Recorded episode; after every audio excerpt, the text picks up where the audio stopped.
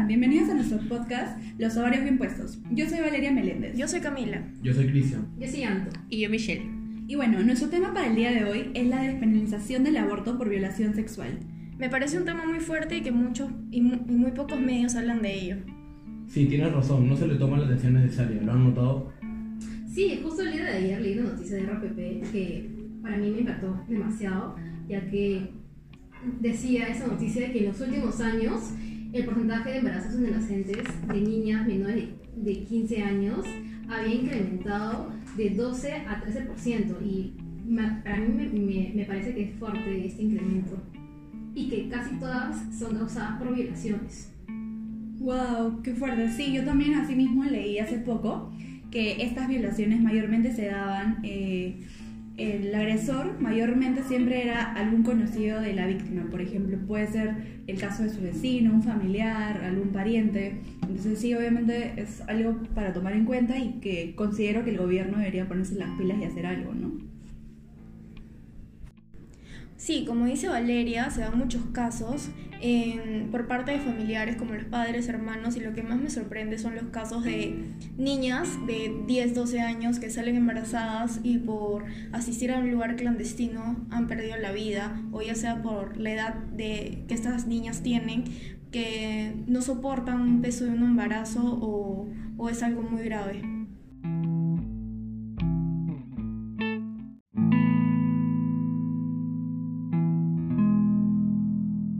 Bueno, hoy nos ha llegado una carta de una seguidora anónima.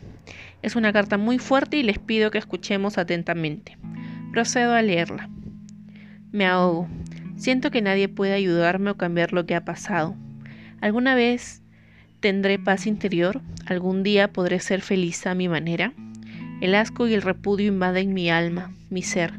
Existen personas que te dicen que te aman, pero en realidad solo velan por sí mismos. Quizá yo debería velar por mí misma. Mi cabeza se pierde buscando recuerdos vagos. Trato de tranquilizarme y que las lágrimas no invadan más mis ojos, pero no lo logro. En mi cabeza, en mi inocencia de niña, ha decidido bloquear cualquier cosa que me hiciera daño. Sin embargo, poco a poco las imágenes regresan a mí y ahora es mi niña interna la que llora. Tenía seis años, me encontraba en la habitación de mi abuelita, mirando una serie infantil. Se me acercó mi tío abuelo para acompañarme a ver la televisión. ¿Qué le podría interesar a un señor de 48 años una serie infantil? Se acercó a mí agitado. Con una voz ronca me dijo que no me asustara mientras me tocaba. Del hombro hasta bajar por mis piernas, su mano recorría todo mi cuerpo. Solo tengo pequeños fragmentos de aquello porque una nube negra nubla todo. Recuerdo el dolor, recuerdo el llanto, recuerdo sus gritos, recuerdo haber despertado asustada en una camilla de hospital. Mi madre me trataba de consolar, pero yo no entendía lo que pasaba. Estaba tumbada, mirando el techo, tratando de ignorar el dolor que sentí entre mis piernas. Meses después regresé inconsciente. Mi cuerpo comenzó a cambiar. Tenía dolores fuertes en mi vientre, no quería comer. Mi madre volvía a consolarme en una camilla de hospital. Volví a tener en él los recuerdos del pasado. Aún no lograba entender lo que pasaba. El dolor y el pesar regresaron a mi cabeza. No tuve la opción de opinar o decir nada.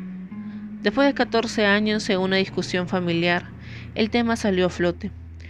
Desprevenida traté de armar mis recuerdos como piezas de rompecabezas.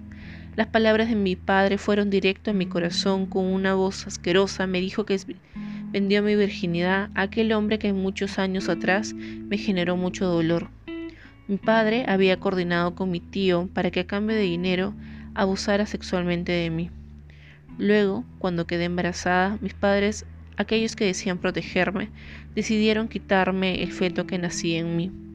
No pude ponerme porque no sabía. No pude detenerlos porque no tenía fuerzas. No pude gritar porque estaba inconsciente. Poco tiempo después me enteré que lo peor no habría sucedido.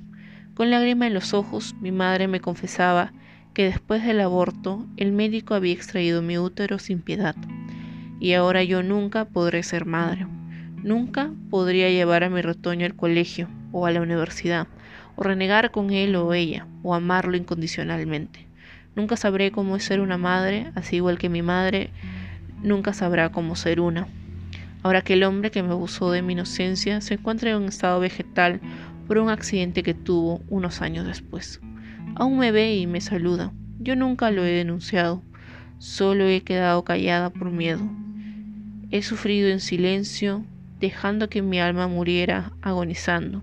Nunca seré la misma. Espero a que nadie más le pase lo que me ha pasado. Wow, qué fuerte todo esto de la carta, pero no sé, o sea, no entiendo, no, no, no cabe en mi cabeza por qué razones este padre pudo haberle hecho a su propia hija esto, ¿no? Definitivamente ese señor tiene problemas psicológicos Sí. y definitivamente no, no, no nunca debió ser papá. Sí, yo creo que también eh, el hecho de que en Perú sea todavía un tema penado, por así decirlo, expuso a esta joven o a esta niña a que se realice un aborto en un lugar clandestino, por así decirlo, y por un mal trato hacia su cuerpo, eh, esta joven ha quedado estéril y realmente es una pena el hecho de que haya tenido que pasar por todo eso. Pero acá ella nos comenta de que en efecto este, ella no tuvo decisión, entonces nunca pudo opinar, o sea, o eh, tomar la decisión sobre su cuerpo a querer este para que. Entonces, si bien fue una violación y quedó embarazada, ella al final no pudo decidir sí o no. Eh, me parece que ella no haya tenido el poder de decisión está muy mal por parte de sus padres, ya que, o sea, el papá era machista y la mamá era sometida por el padre, entonces no tenía a quién recurrir o a quién pedirle ayuda. Claro, o sea, o sea, al final eso no es ser un padre, pues, ¿no? O sea, ¿cómo vas a vender la virginidad a tu hijo si te falta dinero, así te falte cualquier cosa? Siempre hay una, solución, algún préstamo. No es como que vas a vender a tu hija, que eso no... Y no solamente tiene esas consecuencias, ¿no? O sea, también en lo psicológico, esa joven actualmente que debe de tener ya unos veintitantos años, eh, de repente cuando está en una relación o algo tiene algunos problemas con su enamorado o en un futuro va a tener eh, consecuencias del hecho de que no pueda tener hijos. Definitivamente yo pienso de que para que ella pueda tal vez cerrar este ciclo, eh, tiene que eh, realizar acciones, ¿no? Más que todo trabajar en ella con psicólogos y realmente cuestionar si, realmente, si debería algo, eh, denunciar a su papá por venderla y a, a la persona que le hizo este daño. Claro, porque, o sea, la persona está en estado vegetal, pero su papá no. Claro, yo creo que al papá también le, lo debería de denunciar. Eh, me parece que es quien empezó todo esto, ¿no? Claro, pero ustedes saben más o menos cuánto, o sea, qué tanta parte cubre el Código Penal. Porque, por ejemplo, como me dices, esta situación pasó hace muchos años, pero yo no sé si es que qué tanto puedes denunciar tú actualmente algo que pasó hace mil años. por así decirlo, pero no, no, no se puede. Yo creería que no, porque de hecho te- cuando pasan esas situaciones te hacen pruebas de, de semen, de, o sea, te analizan todo el cuerpo. Y claro, si fue, pasó hace 20 años, no, no quedan rastros, ¿me entiendes? Entonces no sé qué tanto pueda. Sí, es algo que debió hacer en su momento, Sí. pero de repente, como dice Cristian, es un padre machista, Claro. la mamá no lo apoyó o faltó como que más apoyo por la familia. Igual que pide que, que lo saque a la luz actualmente, ¿no? Para que todo el mundo conozca qué tipo de persona es este hombre. O sea, ya si bien es cierto, no puede hacerlo con la ley, o sea, de una denuncia formal, pero claro, puede hacerlo, exponer esta situación mediante redes sociales o simplemente boca a boca, ¿no? Para que todo el mundo sepa.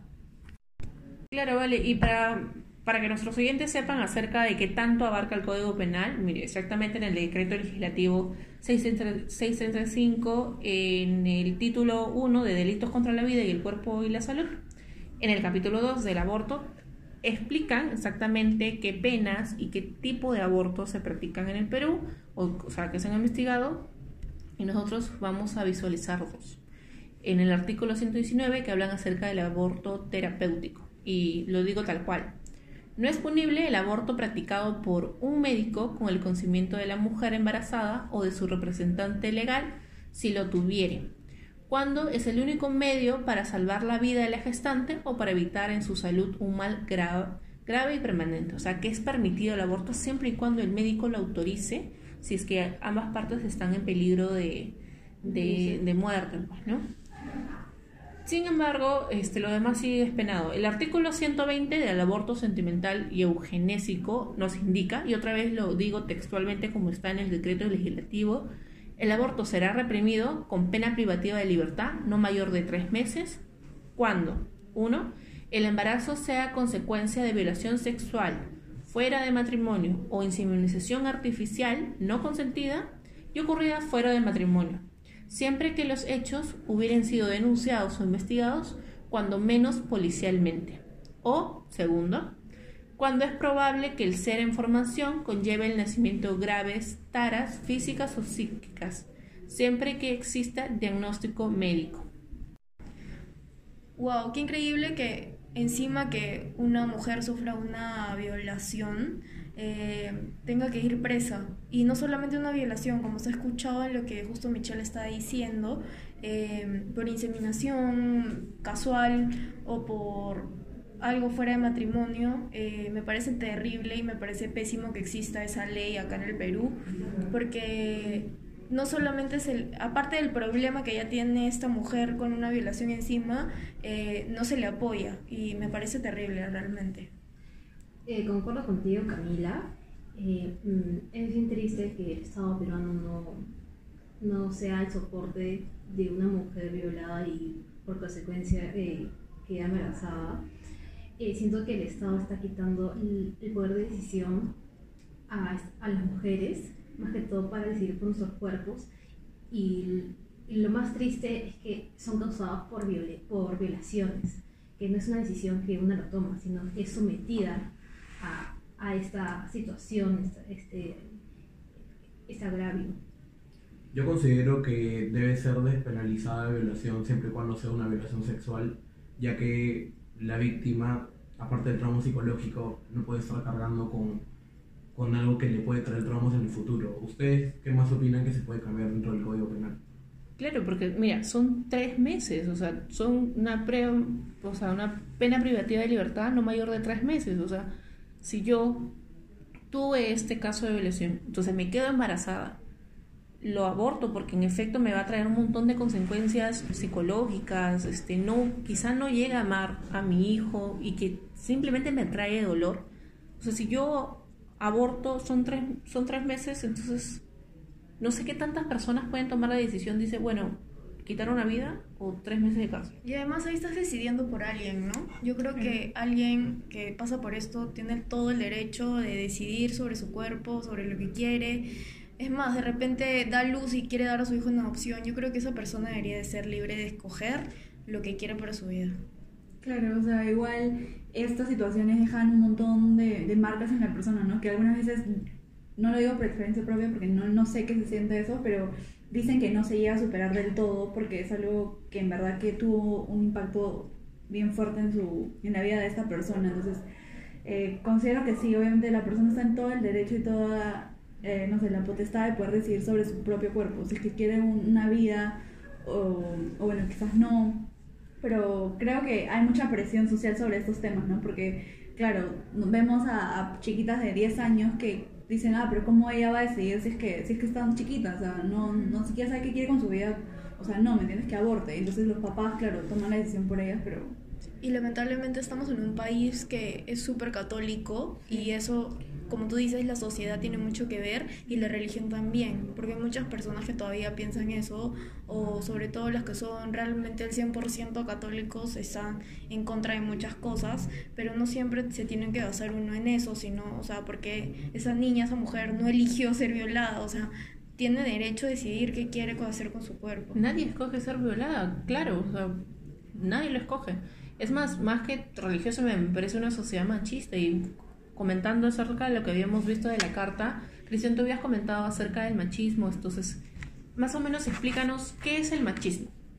Bueno, según la Real Academia Española, tiene dos definiciones. Uno es la actitud de prepotencia de los varones respecto de las mujeres, y segundo, es una forma de sexismo caracterizada por la prevalencia del varón. Esto nos da a entender que es una forma en la cual los hombres muestran superioridad ante las mujeres sometiéndolas o teniendo actos en los cuales eh, las haga sentir menos? Em, sobre el machismo, yo creo que en la sociedad peruana yo veo mucho reflejado. Em, además de que siempre lo hay en toda la familia y tal vez es un tabú.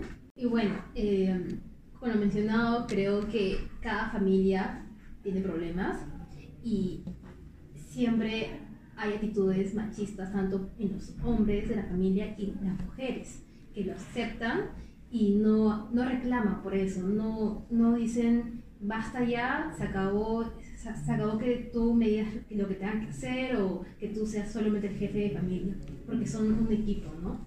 Pero generalmente no pasa esto y se continúa tras la hija y la hija tiene, crece, tiene su familia y también sigue. Es como una historia repetida, un círculo vicioso que se repite, se repite y no hay dónde acabar hasta que alguien piensa fuera de la familia y se da cuenta, pero hasta que pase, no pase esto va a seguir. Pero, Pero- igual, pero- claro, Igual, si bien es cierto, este porcentaje o sea, de machismo ha disminuido porque, claro, en el pasado veíamos a nuestros abuelos, a nuestros abuelos súper machistas, con actitudes eh, que hoy, hoy en día quizás no se vean, sí se ven a menudo, claramente, pero no en ese mismo, claro, en esa, no esa misma intensidad, ¿no? O sea, yo sé, aún hay familias como padres del hogar que dicen, no, o sea, es que yo soy el jefe del hogar, yo mantengo acá la familia, que mi esposa no puede trabajar por tales motivos, tales, que no, que solamente yo trabajo, yo mantengo, yo soy el, no sé, el jefe hogar.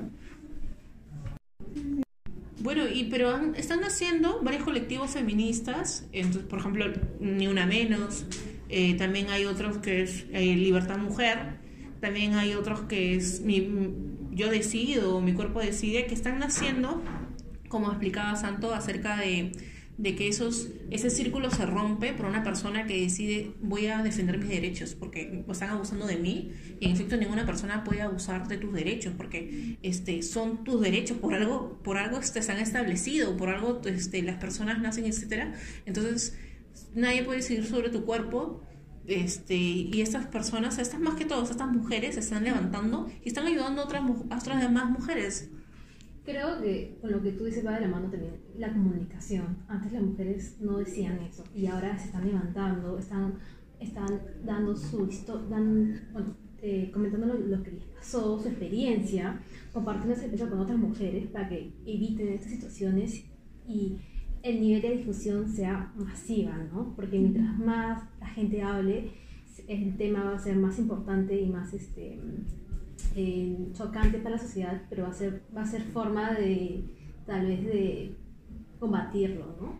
Claro, y si bien es cierto, estos movimientos, estos grupos como Ni Una Menos, eh, los que me comentaste, Mitch, este, claro, están conformados por una cierta cantidad de personas. Yo creo que esto llega a muchísima más población, ¿no? Porque, claro, no hay, hay personas que no participan activamente, pero que de una u otra manera se está levantando la voz y se está representando a este, esta minoría de mujeres que, que se queda callada, que no decide denunciar, que tiene miedo, que siente la presión social o se sienten oprimidas, ¿no? Entonces, considero que este grupo, estos movimientos que, que actualmente existen representan a, a esa parte de la, de la población que aún sigue callada. Claro, No es un movimiento, levantar su voz. es, claro, es un movimiento feminista, pero exactamente, ¿qué hablamos de feminismo? Bueno, según la RAE, el feminismo es el principio de igualdad de derechos de la mujer y el hombre. También es un movimiento que lucha por la realización efectiva en todos los órdenes del feminismo.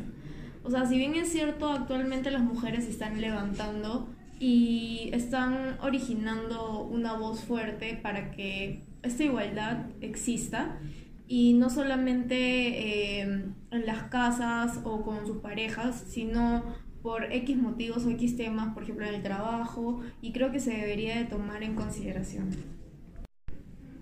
Claro, por ejemplo, como te había mencionado, teníamos este movimiento, o más que todo grupo colectivo, que se llama Déjala Decidir. Ellas, este, como les había comentado el Código Penal, han lanzado un proyecto de ley, eh, el 3839, en el 2014, donde lo que buscaban era la despenalización del aborto para víctimas de violación.